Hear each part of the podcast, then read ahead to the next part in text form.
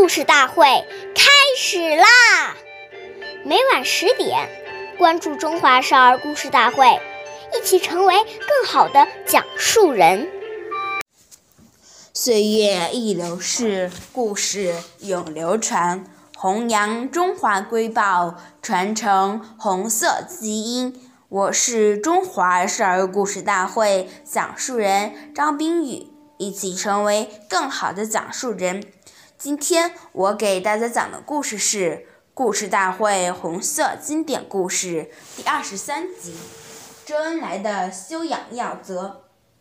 一九四三年三月十八日是周恩来总理的农历四十五岁生日。这天，南方局的同志们为他准备了茶点祝寿，但他并未出席。而是在办公室里写下了一份我的修养要则，以明心志。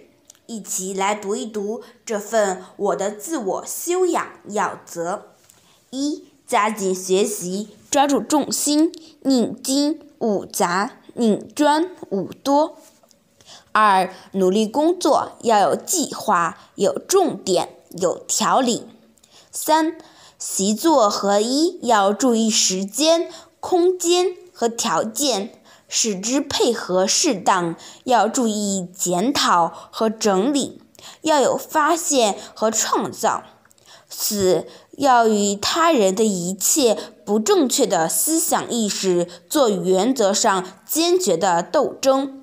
五永远不与群众隔离，向群众学习，并帮助他们。过集体生活，注意调研，遵守纪律。